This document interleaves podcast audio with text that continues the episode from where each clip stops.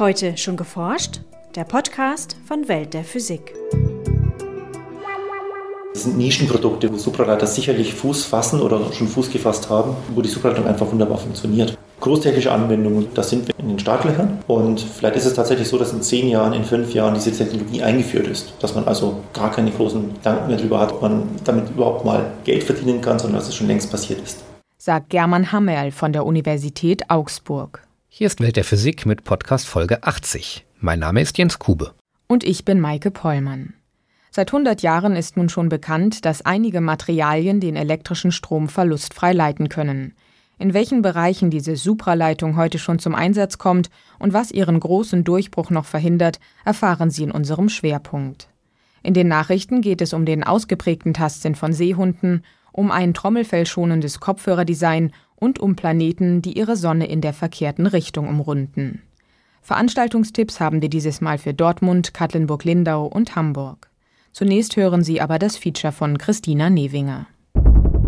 Vor 100 Jahren, am 8. April 1911, gelang es dem niederländischen Physiker Heike Kammerling-Onnes, Quecksilber auf 4 Kelvin, also minus 269 Grad Celsius zu kühlen. Überraschenderweise schien der elektrische Widerstand bei dieser Temperatur zu verschwinden. Der Strom floss ohne Verluste durch das Material. Die Supraleitung war entdeckt. Heute weiß man, dass zahlreiche Elemente unterhalb einer kritischen Temperatur, der Sprungtemperatur, supraleitend werden. Aber schon bei ihrer Entdeckung träumten Physiker von technischen Anwendungen der Supraleitung und machten sich deshalb auf die Suche nach Materialien mit höheren Sprungtemperaturen. Dann hat es 10, 15 Jahre gedauert, die kritische Temperatur zu erhöhen. Man lag dann in Legierungen im Bereich 23 Kelvin. Sagt German Hammerl von der Universität Augsburg, wo er sich viele Jahre mit Supraleitung beschäftigt hat. Lange Zeit glaubten Physiker nicht an Materialien mit Sprungtemperaturen höher als 30 Kelvin, also minus 243 Grad Celsius. Bis Bednorz und Müller vor 25 Jahren in Keramiken die Hochtemperatur-Supraleitung entdeckten. Die Hochtemperatur-Supraleiter, die hatten diese Marke überschritten, waren erstmals bei 30 Kelvin supraleitend.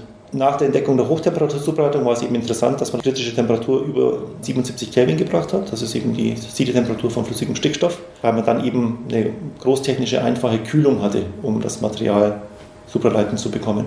Und die jetzigen Hochtemperatur-Supraleiter, die man kennt, die werden supraleiten bei etwa 90 Kelvin oder der Rekordhalter ist bei 136 Kelvin. Mit diesen Hochtemperatur-Supraleitern war eine kostengünstige Alternative zur teuren Kühlung mit Helium gefunden und eine wirtschaftliche Nutzung der Supraleitung schien realistischer. Der Traum in der Supraleitungsforschung war lange Zeit der, dass man Kabel draus bauen kann, um Strom verlustfrei transportieren zu können.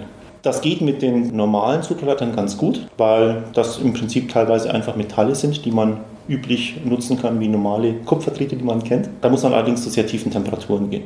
Hochtemperatursupraleiter lassen sich aber leider nicht so einfach verarbeiten. Da war es lange Zeit nicht möglich, daraus Anwendungen zu bauen, weil das Material eine Keramik ist, spröde ist, sich nicht wickeln lässt, nicht ziehen lässt, wie man es von Metallen kennt. Daher war die anfängliche Euphorie, aus den Hochtemperatur-Superleitern äh, anwendbare Kabel zu machen, gedämpft. Man hat es mittlerweile geschafft, dass man diese Keramiken in dünnen Schichten auf Metallbänder aufbringt und diese Bänder können gebogen werden, können gezogen werden, können also wie Anführungszeichen ein normales Kabel verwendet werden. Mit dieser Methode baut man inzwischen Kabel bis zu einigen Kilometern Länge. Die Herstellung ist allerdings aufwendig und darum kostenintensiv. Deshalb sind supraleitende Kabel zurzeit drei bis viermal so teuer wie gewöhnliche Kupferkabel. Außerdem müssen die Kabel ständig gekühlt werden. Trotzdem kann sich die Verwendung lohnen und das nicht nur, weil in den Supraleitern kein Strom verloren geht. Ein großer Vorteil von supraleitenden Kabeln ist der, dass man mit einem wesentlich kleineren Querschnitt die gleiche Strommenge tragen kann. Und wir reden jetzt über unterirdische Kabel. Und in Metropolen wie Tokio oder New York ist es einfach so, dass der zur Verfügung stehende Platz ausgeht. Der Punkt ist erreicht, dass man mehr Strom von einem Punkt einer Großstadt zum anderen Punkt einer Großstadt führen muss und bestehende Trassen das mit Kupfertechnologie nicht mehr schaffen. Und da wäre es ideal, Hochtemperatur-Superleitungskabel zu nehmen. Und die sind in diesem Fall tatsächlich wirtschaftlich. Die kann man auch kaufen. Ist eher ein Problem in den Köpfen der Leute, der Ingenieure, die diese Kabel verlegen, weil sie sagen, wir haben keine Erfahrung. Und daher lassen wir lieber die Hände weg und nehmen bewährte Technologie. Der ursprüngliche Traum supraleitender Kabel ist also noch nicht in unserem Alltag angekommen. Es lassen sich aber auch die magnetischen Eigenschaften der Supraleiter ausnutzen, denn mit ihnen kann man auf einfache Weise hohe Magnetfelder erzeugen. Wenn Sie einen Elektromagneten nehmen, also ganz einfach eine Spule und Sie schicken da Strom durch, dann müssen Sie permanent Strom durch diese Spule schicken und weil es Widerstand hat, haben Sie dort immer einen Leistungsabfall. Dadurch, dass ein Supraleiter verlustfrei Strom transportieren kann, fällt, wenn der Strom einmal fließt, keine weitere Leistung an. Das heißt, Sie können das Magnetfeld sozusagen geschenkt bekommen. Und Sie können die hohen Magnetfelder erzeugen, weil höhere Feldstärken kriegen Sie bei einem klassischen Leiter einfach durch mehr Wicklungen oder durch mehr Strom. Und beides führt zu einer Erwärmung des Magneten. Und das ist nicht notwendigerweise das, was Sie möchten. Da bei Supraleitern keine Leistung abfällt, gibt es also auch keine Erwärmung. Supraleitung kommt deshalb vor allem dort ins Spiel, wo hohe Magnetfelder gefragt sind. Zum Beispiel beim Teilchenbeschleuniger am CERN in Genf, wo supraleitende Magnete die Teilchen auf ihrer Kreisbahn halten. Hier werden allerdings immer noch die metallischen Supraleiter verwendet, die erst bei sehr tiefen Temperaturen supraleitend werden und deshalb noch mit teurem Helium gekühlt werden müssen. Auch in der Medizin haben mit diesen Supraleitern erzeugte Magnetfelder ihre Vorteile. Seit längerer Zeit werden Supraleiter verwendet in Kernspintomographen und den Strom, den sie zu Beginn in die Spule einleiten, der gleiche Strom fließt über Jahre hin bis zum Ende der Lebensdauer dieses Kernspintomographen. Supraleitung ist ein quantenmechanisches Phänomen. Mit diesen quantenmechanischen Eigenschaften lassen sich auch sehr empfindliche Magnetfeldsensoren, sogenannte Squids, bauen. Wenn Sie wissen wollen, ist irgendwo mal eine alte römische Straße gelaufen, dann kann man das über Veränderungen im Erdmagnetfeld nachweisen. Und das schafft man mit normalen Hall-Sensoren konventioneller Art nicht. Da braucht man zum Beispiel supraleitende. Ein einmal in eine supraleitende Spule geleiteter Strom kann dort unendlich lange fließen. Deshalb eignen sich supraleitende Spulen auch als Energiespeicher.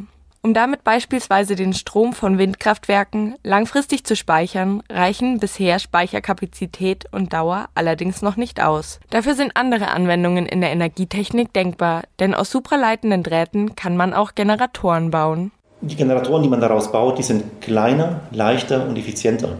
Und für Windkraftenergien ist es hochinteressant, supraleitende Generatoren zu verwenden, weil in Windkraftwerken haben sie die Motoren in etwa 200 Meter Höhe und diese hohen Türme müssen das Gewicht des Generators tragen. Und wenn sie da leichtere Generatoren bauen können, können sie die auch leichter in diese Höhe transportieren und können damit leichter solche Windparks aufbauen. Und da sind die ersten Generatoren in Arbeit. Und auch in der Herstellung von Aluminium beginnt die Supraleitung Fuß zu fassen. Im Gegensatz zur energieaufwendigen herkömmlichen Methode wird dabei nur das Aluminium und nicht auch die Umgebung mitgeheizt. Und damit kann man 50 Prozent Energie einsparen. Und wenn man das jetzt auf die Aluminiumherstellung in Europa hochrechnen würde, könnte man sich da drei, vier Kernkraftwerke sparen. Ob supraleitende Kabel, starke Magnetfelder oder Squids, die Supraleitung bietet eine große Bandbreite an Anwendungsmöglichkeiten. Laut manchem Physiker reicht ihr Potenzial aber noch weiter, bis hin zu Magnetschwebebahnen oder gar Quantencomputern. Für all diese Anwendungen aber müssen die Supraleiter immer noch auf extrem niedrige Temperaturen gekühlt werden, um supraleitend zu werden. Ein Supraleiter, der ohne die aufwendige Flüssiggaskühlung auskommen würde, könnte die Technologie revolutionieren. Der heilige Gral der Supraleitungsforschung ist der Raumtemperatur-Supraleiter. Da hat man gute Ansätze. Das kann eine Überraschungssensation werden oder eben akribische Arbeit, langjährige Arbeit hin zum Raumtemperatur-Supraleiter. Und was natürlich phänomenal wäre, wäre ein Supraleiter, der all die negativen Eigenschaften der heutigen Hochtemperatur-Supraleiter nicht hat. Und wenn man da ein Material finden würde, das von der Bearbeitbarkeit eher einem Metalldraht entsprechen würde, dann würde das technologisch einiges vereinfachen. Selbst im trübsten Nordseewasser wählen Seehunde dank ihrer Barthaare nur die dicksten Fische. Wie es scheint, nehmen die Säuger ihre Beute nicht nur anhand von Wasserwirbeln wahr, sondern schätzen dank ihres ausgeprägten Tastsinns sogar deren Form und Größe ab.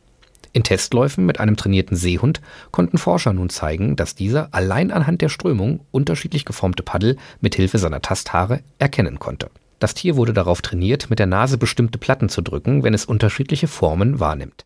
Einige Meter vor ihm wedelte das Forscherteam im Wasser mit kleinen und großen, eckigen, runden oder wellenförmigen Paddeln. Selbst wenn Augen und Ohren des Seehunds abgedeckt waren, unterschied er die verschiedenen Formen anhand der sogenannten hydrodynamischen Fingerabdrücke. Mit einem speziellen bildgebenden Verfahren machten die Wissenschaftler die Strömungen ihrer Paddel sichtbar. Dabei stellten sie fest, dass der Seehund unterschiedliche Strömungsgeschwindigkeiten in einem Wasserwirbel erkennen konnte. Über diese so detailreich analysierten Wasserwirbel können die Meeressäuger offenbar auf Größe und Form schwimmender Objekte schließen. Aus früheren Versuchen war bereits bekannt, dass Seehunde mit ihren Barthaaren prinzipiell Veränderungen des Wasserdrucks in Strömungen wahrnehmen und so Fische erkennen können, die bis zu 35 Sekunden vorher vorbeigeschwommen waren. Ein winziger Ballon anstelle der heute üblichen Silikonpfropfen soll die Klangqualität von Kopfhörern, die in das Ohr eingeführt werden, deutlich verbessern. Angeschmiegt an die individuelle Form des äußeren Gehörgangs könnte die flexible Hüllmembran Störgeräusche besser abschirmen und zugleich den Schalldruck auf das Trommelfell senken. Die flexible Membran des neuen In-Ohr-Kopfhörers vibriert mit dem oszillierenden Schalldruck im abgedichteten Hörkanal. Dabei trifft der Schall aus dem Kopfhörer auf den Miniballon und bläht ihn zunächst etwas auf. Danach wird er durch die Schallwellen über einen weiten Frequenzbereich in Schwingung versetzt. Wie ein zweites künstliches Trommelfell überträgt der Miniballon diese Schwingungen dann auf die Luft im Ohr. So gelangen die Schallwellen gebündelter als mit herkömmlichen Kopfhörern zum natürlichen Trommelfell, berichten die Forscher. Schalldruckmessungen und Computeranalysen zeigten, dass mit dem Ballonstöpsel eine hohe Klangqualität mit geringerem Schalldruck als bei herkömmlichen Indoor-Kopfhörern erreicht werden konnte. Zu laut geregelte Kopfhörer, beispielsweise von MP3-Spielern, hoffen die Entwickler mit ihrem System in Zukunft vermeiden zu können. Denn das Ohr reagiert bei Geräuschen ab 50 Dezibel mit einer schützenden Schalldämpfung, die den Hörer die Lautstärke immer weiter erhöhen lässt. Dies führt bei regelmäßigem Musikhören nicht selten zu irreparablen Hörschäden. Seit 1995 haben Astronomen über 500 Planeten bei anderen Sternen aufgespürt. Viele davon sind sogenannte heiße Jupiter, große Gasplaneten auf extrem engen Umlaufbahnen um ihren Zentralstern. Etwa ein Viertel dieser heißen Jupiter läuft dabei verkehrt herum auf seiner Bahn, also gegen die Drehrichtung des Sterns. Die Ursache dafür war bislang rätselhaft, denn sowohl der Stern als auch seine Planeten sollten aus der gleichen rotierenden Gaswolke entstanden sein. Alle Himmelskörper in einem System müssten demnach die gleiche Rotationsrichtung, nämlich die der ursprünglichen Gaswolke, aufweisen. Computersimulationen liefern nun eine mögliche Erklärung für gegenläufige Umlaufbahnen. Demnach können Jupiter-ähnliche Planeten die Richtung ihrer Umlaufbahn durch den Gravitationseinfluss anderer Planeten im System umkehren. Wie die Forscher berichten, führt die Anziehungskraft eines weiter außen liegenden Planeten zunächst dazu, dass die Bahn des Gasplaneten zu einer langgestreckten Ellipse deformiert wird, die ihn nahe an den Zentralstern heranführt. Bei den nahen Vorübergängen zwingen Gezeitenkräfte des Sterns den Planeten dann auf eine enge Umlaufbahn. Er wird zu einem heißen Jupiter. Im Modellsystem der Forscher kam es zudem zu einem sehr effektiven Austausch von Drehimpuls zwischen den beiden beteiligten Planeten. Dadurch kippt die Umlaufbahn des heißen Jupiters, in manchen Fällen sogar so stark, dass er schließlich gegenläufig um seinen Stern kreist. Und nun zu unseren Veranstaltungshinweisen. In Dortmund zeichnet Professor Hartmut Zabel von der Ruhr-Universität Bochum den Weg von der ersten Kernspaltung bis zur zivilen Nutzung der Kernenergie nach. Dabei soll vor allem auf die zivile Nutzung der Kernspaltung in Wissenschaft, Medizin und Energiegewinnung eingegangen werden. Der Vortrag findet am 21. Mai um 10.30 Uhr am Campus Nord der TU Dortmund im Hörsaal 1 des Hörsaalgebäudes 2 statt. In Katlenburg-Lindau hält die Ägyptologin Alexandra von Lieven von der Freien Universität Berlin den Vortrag Astronomie im alten Ägypten, eine religiöse Wissenschaft. Denn wie auch andere Wissenschaften war die Astronomie damals eine Domäne der Priester. Der Vortrag führt in die spezifisch ägyptische Sicht auf den Himmel und seine Phänomene ein. Am Dienstag, den 24. Mai um 19 Uhr, Max-Planck-Institut für Sonnensystemforschung in Katlenburg-Lindau. Wir kennen nur 4% der Bestandteile des Universums. In Hamburg erläutert Axel Lindner vom DESI, wie Forscher den restlichen 96% des Universums auf die Spur kommen wollen. Neben riesigen Teilchenbeschleunigern wie dem LHC gibt es auch kleinere Experimente mit diesem Ziel, zum Beispiel ALPS am DESI. Dessen Messprinzip, bisherige Resultate und Pläne für die nähere Zukunft sollen vorgestellt werden. Am 25. Mai um 19 Uhr im Hörsaal des Deutschen Elektronensynchrotrons DESI in Hamburg. Diese und weitere Veranstaltungstipps finden Sie auch auf unserer Homepage unter www.weltderphysik.de. Das war's für heute. Fast. Denn auf unserem Twitter-Kanal haben wir fast 1000 sogenannte Follower. Seien auch Sie dabei. Unter den nächsten Followern bis zum Tausendsten verlosen wir 10 Überraschungspakete von Welt der Physik. Und auch sonst bleiben Sie wissenschaftlich und laden Sie uns nächstes Mal wieder herunter. Welt der Physik wird Ihnen präsentiert vom Bundesministerium für Bildung und Forschung und der Deutschen Physikalischen Gesellschaft.